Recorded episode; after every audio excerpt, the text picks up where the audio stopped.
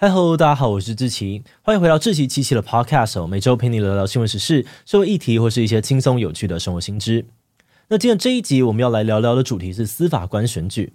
每次有政治人物受到法院审判哦，你可能很常会听到有另外一党的人三说法院是某某党开的，怎么可能会公正呢？但是你知道吗？在美国，这居然有可能是真的。公正性可以说是司法体系的灵魂，而法院里面最关键的人物，当然就是依法独立审判的法官，以及代表国家追诉犯罪的检察官了。因此，要怎么样找到合适的人选来担任，是各国都很头痛的问题。以台湾来说，一年一度的司法官考试是挑选法官跟检察官最主要的方式，只要是法律系毕业或是达到特定的条件，都有资格参加考试。但是有些人批评哦，这样子的选材方式呢，常常会选出很会考试但缺乏社会经验的恐龙法官与检察官。因此，有人建议，不如我们来学学美国的制度吧。因为在美国呢，有很多州的司法官是人民投票选出来的。诶，所以这个司法官选举制度通常是怎么样运作的？有哪些优缺点？适合台湾吗？今天就让我们一起来聊聊司法官选举吧。不过，在进入今天的节目之前，先让我们进一段工商服务时间。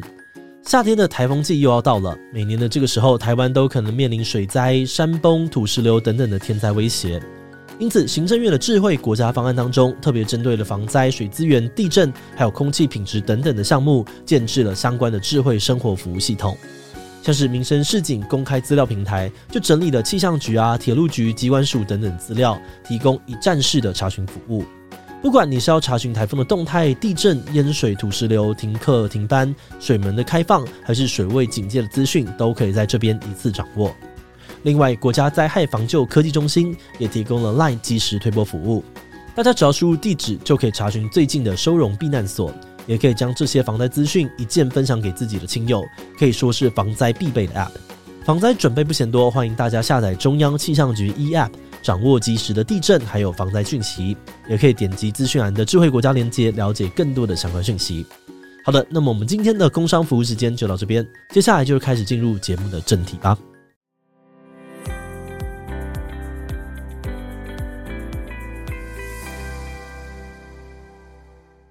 所谓的司法官哦，指的是法官跟检察官。那为了要确保司法官选材的公正性与专业性，各国发展出了许多不同的制度。大致上面呢，可以粗略的分成考试制、任命制以及选举制三大类。首先哦，考试制顾名思义呢，就是透过集体考试来选材，采用的国家包含了台湾、德国还有日本。以台湾来说，参加司法官考试的考生必须是法律相关类科毕业，或是曾经修习一定数量的法律学分，才能够取得报名的资格。而正式的考试又分为三场哦，分别呢有两场的笔试，还有一次口试，测验的内容涵盖了各种法律的领域。那你一定不难想象，这种考试准备起来很困难，竞争也很激烈。通常只有一到两 percent 的人能够顺利的录取，而且录取之后呢，还要接受长达两年的训练与实习，最后才会分发任用。至于第二种产生的司法官制度呢，是任命制。这种制度哦，则是被英国跟美国的一部分州所采用。以英国来说，法官是由司法选任委员会负责遴选指派的。这个委员会呢，是独立于行政部门的机构。由十五个公开征选招募的委员组成，委员包含了现职的司法人员、律师以及非法律专业的人士，来确保委员会组成的多样性。一般来说，最后能被选任为法官的人，大概都是资深律师，经验丰富又备受大家的尊敬。好的，那最后一种常见的制度，也就是司法官选举制度，又是怎么样运作的呢？司法官选举制的运作方式哦，基本上就跟我们选举政务官或者是民意代表一样。选民会透过公开投票来决定法官跟检察官的人选，而实施这个制度的地方呢，最典型的例子就是美国。美国有超过二十个州会让人民直接投票选举法官，而拥有检察官选举的州更是超过四十个。那虽然每个州都有各自的规定哦，但基本上参选人呢都一定要是美国公民。有的州呢会规定参选人必须是律师，或是要通过政党提名才行。不过近几年，因为行政中立方面的顾虑哦，很多州已经改成不需要党派提名的选举，只要是符合条件的公民都可以登记参选。那么，采用选举制度来决定法官跟检察官，跟考试或任命制度相比，有什么样的好处吗？为什么美国很多州都采用这种制度呢？说到美国有很多州采用选举制的原因，其实跟他们过去的历史有些关系。在美国建国以前，美国的居民长期受到殖民地政府不公平的对待。因此建国之后，美国的制度特别重视司法民主，希望让大家都能够参与选择法官跟检察官，让司法权也掌握在人民的手中。可想而知哦，这个制度最大的优点呢，就是民众监督司法力量非常强大。除了在选举时，你可以选出自己理想的司法官之外，如果有天觉得哪个司法官不适任，你也可以发动罢免，或者在改选时用选票教训他。而另外一方面，为了顺利的连任哦，法官跟检察官通常都会更关心、更重视民意，加强跟选民之间的沟通，让判决更贴近民意。而这也是为什么有人会建议采用考试制的台湾，或许可以学习美国选举制的做法，消除一些我们常见的疑虑。那说回台湾哦，我们长期以来都是采用考试制来筛选司法官，虽然方式比较公平哦，可以挑出对于法律专业度比较高的人选，但是这个制度也受到了不少的质疑。比如说呢，有人就批评哦，国考制度常常会选出很会考试但缺乏社会经验的恐龙法官与检察官。此外呢，因为考上法官跟检察官之后就会有身份的保障，除非做了违法的事情，不然其实很难淘汰他们。因此，有些人就建议我们应该要学习美国的做法，改采选举制。他们主张选举制可以拉近法官跟人民的距离，而人民呢也可以选出有社会经验的法官，而且选举制也有淘汰机制，刚好能够解决台湾很难淘汰不适任司法官的问题。不过，也有许多人认为哦，司法官选举制其实也有缺点。台湾如果采用选举制的话呢，可能会有更多的问题发生。首先，选举制可能会让法院的公正性受到政治力的影响。以美国来说呢，有些州的选举哦会要求候选人要有政党提名。因此，司法官的公正性很容易受到质疑。